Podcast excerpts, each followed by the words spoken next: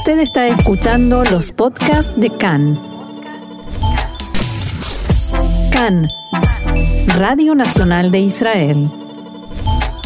Programa estamos eh, en comunicación en este momento con Julián Friedman. Julián es emergentólogo, es médico de eh, Maguen David Adom. Hola Julián, gracias por tu tiempo y aquí te saludamos Diego Mins, Gaby Astrosky y Roxana Levinson. ¿Qué haces? Buen día Diego, buen día Roxana.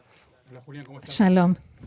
Tanto tiempo. Antes de la primera pregunta, disculpen, yo quiero dar una información de último momento. En estas ráfagas que hemos escuchado, que hemos compartido la alerta durante el programa, el sistema cúpula de hierro ha neutralizado 10 cohetes y eh, no se conoce todavía información sobre heridos. Y justamente antes de que empezaran estas ráfagas, el primer ministro había dicho que esto todavía va a tomar tiempo. Seguimos entonces eh, en nuestra charla. Gracias Roxana por la actualización constante eh, de la información. Julián, buenas tardes y queremos charlar contigo un poco para que nos cuentes en, esta, en estos momentos eh, cómo está el trabajo. Sería una pregunta bastante coloquial poder hacerte, pero sabemos que tenés un trabajo de, de, estar en el frente, ayudando vidas, ¿no es cierto? Sí, trabajo no, es voluntariado, Mm. pero sí. Eh, ¿Dónde, contanos dónde lo haces, cómo, cómo se desarrolla. Yo normalmente estoy en la zona de Jerusalén. Normalmente estoy en el Mercado de Jerusalén. Ahora viendo si podemos bajar al sur a dar una mano, la verdad. Este, acá se desarrollan otras cosas. Eh, si bien no es tanto cohetes como en el sur, tendremos, como ya se, como ya sabrán, ¿no? todos los hechos de violencia en, eh, en la zona de Jerusalén Mizrach, Shara y distintos lados, que la verdad no, no son hechos menores, son hechos también bastante complicados para tratar. Julián, ¿has participado en los últimos días eh, de, de la ayuda a las personas heridas en los incidentes de Jerusalén? Sí, participé, bueno, cuando fue Yom Yerushalayim el 10, justo estuve esa noche en la ambulancia y ya fue una noche bastante complicada, bastante caótica. Yo salí esa mañana, fui a festejar Yo- Yom Yerushalayim cuando, como cualquiera, sonaron las sirenas, nos cubrimos y en el momento que se terminaron se subió el nivel de alerta de MADA y volví a subirme a la ambulancia y en 24 horas habré hecho entre 16 y 18 horas arriba de la ambulancia. Y sí, tuvimos que tratar, eh, tratamos a todos, tuvimos desde Yudim, árabes, cristianos, seculares, no... No se hace diferencia se en ese momento, fuera. ¿no? No se hace ninguna diferencia, ninguna No se hace preguntas, ¿no?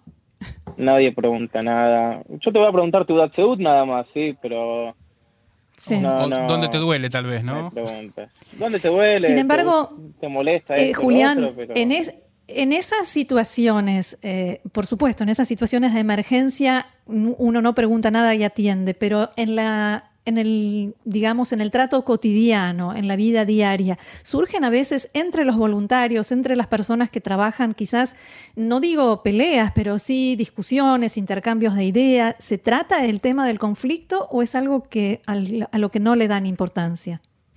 Mira, Amada como organización eh, de Atzalá Nacional de Israel nos da lugar a ese tipo de cosas. Nos da lugar No, no, yo digo, eh, no, yo digo cuando se encuentran en la sala de descanso a tomar un café eh, entre ustedes. ¿Es un Por tema o, no tiene importancia? Por experiencia propia no tiene importancia. Mm. Sí, eh, me ha salido tocar trabajar con árabes y hemos hablado del tema y les he preguntado su visión y siempre con mucho respeto y ellos me han preguntado mi visión y eso jamás impidió el trabajo e incluso no no lo puedo decir así, pero como que nos reímos de la situación, nos sentimos ajenos, porque nosotros, a ver, yo vamos a poner un ejemplo muy simple. Las últimas semanas hubo mucho lanzamiento de piedras, mucha violencia en Jerusalén, ¿cierto?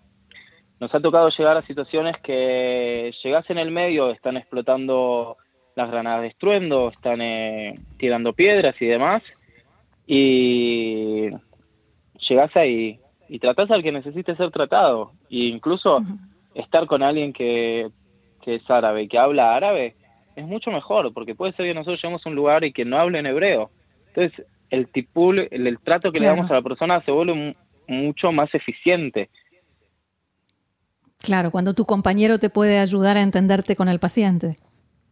Claro, como compañero, también él es un médico, también es un joven. Sí, sí, por eso un colega. Sí, un colega me refería. Sí, sí, sí, sí. Obviamente a veces llegar a, a ciertos puntos de la ciudad, a ciertos lugares, sí se puede sentir un poco más la tensión. Y yo, o sea, yo voy con kipa en la cabeza de a ti y, y alguna que otra vez se me habrá pasado por la cabeza. Ulay, quizá me saco la kipa para este, para entrar en este barrio. La verdad es que lo hablé con, lo hablé con uno de los conductores, una persona impresionante, eh, árabe, y me dice, vos no te saques, vos seguís como sos, y me dio su apoyo siempre, y me dice, no te preocupes, no va a pasar nada, y la verdad que tenía razón. Cada vez que hago un turno con él es, es hablar de otro tema y descubrir otra faceta de, una cultura que la tenemos al lado pero casi no conocemos tampoco. Claro. Eh, e, es, un, es un placer escuchar este tipo de testimonios, Roxana, Diego, Julián, eh, porque en definitiva nuestras vidas están también en manos de, los voluntarios y de los médicos y de todo el personal de Maguen David Adom que, siempre está ahí para, para ayudar y para salvar. Y, no solo en estos, en estos días de, cohetes o de disturbios, en, la vida cotidiana. Circunstancia, en cualquier circunstancia. Y, de alguna manera también tenemos que aprender de estas cosas que, que Por supuesto. ¿no? Como sociedad toda como mundo. Julián, te agradecemos mucho eh, Un estos segunditos. Sí, por si me dejan decir algo, por favor, que me parece muy importante. Desde Mavienda Vida Dom, sí, recomendamos, por favor, a toda la gente que presten mucha atención en el manejo cuando están en las rutas, si llega a sonar una sirena. Hay mucha gente, hubo muchos accidentes en los últimos días porque sonaron las sirenas y la gente se pone al lado del auto. Tengo que resaltar que está bien parar el auto, pero tienen que correrse a los costados, cubrirse, tirarse boca abajo, como ya como la gente sabe.